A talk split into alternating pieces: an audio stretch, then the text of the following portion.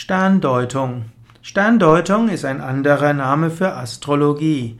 Astra hat etwas mit Sternen zu tun und Astrologie ist letztlich die Weisheit von den Gestirnen und Sterndeutung ist damit die Astrologie.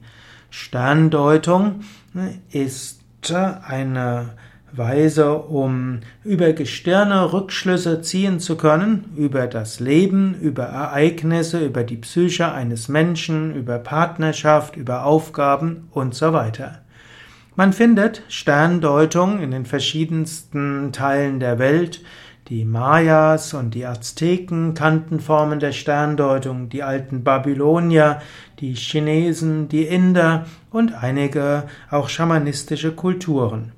Die westliche Astrologie beruht letztlich auf der Astrologie der Babylonier, die das weitergegeben haben an die Griechen, und aus der griechischen Astrologie entstand die römische Sterndeutung, die sich dann weiterentwickelt hat im Mittelalter und in der Neuzeit.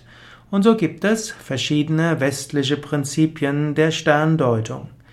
Die indische Sterndeutung wird als Jyotish bezeichnet, J-Y-O-T-I-S-H, wobei Jyotish das Hindi-Wort ist, auf Sanskrit würde man sagen Jyotisha.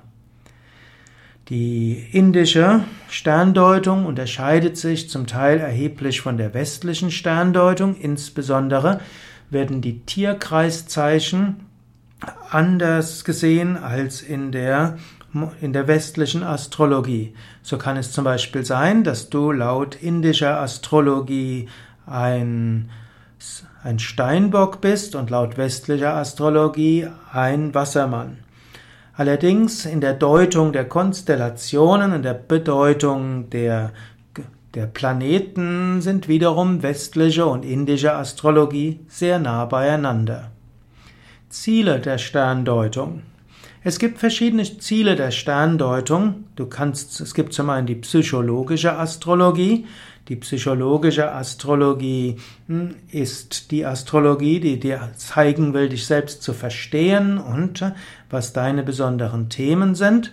Dann gibt es die Partnerschaftsastrologie, hier werden zwei Horoskope zusammengebracht und man will, und diese Art der Sterndeutung soll helfen, herauszufinden, wie man zueinander passt und wie man vielleicht besser miteinander umgeht.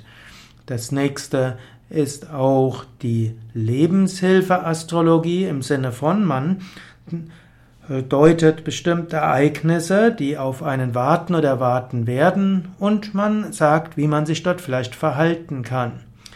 Dann gibt es die sogenannte mantische Astrologie oder die mantische Sterndeutung. Manti ist die Zukunftsvorhersage.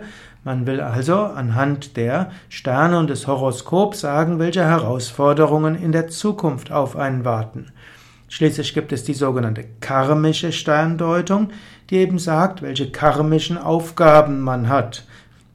Anhand von bestimmten Planetenkonstellationen will man herausfinden, was vielleicht in diesem Leben die besonderen Aufgaben sind, die man hat. Es gibt auch die spirituelle Astrologie, die spirituelle Sterndeutung, die eng zusammenhängt mit der karmischen Astrologie, die aber auch sagen will, welcher spirituelle Weg vielleicht besonders geeignet ist, welche Meditationstechnik besonders geeignet ist, welches Mantra zu einem passt und welcher der verschiedenen Yoga-Wege zu einem im besonderen Maße passt.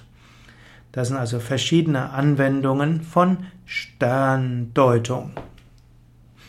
Es gibt bei Yoga Vidya auch den Jyotisha Indische Astrologie Podcast.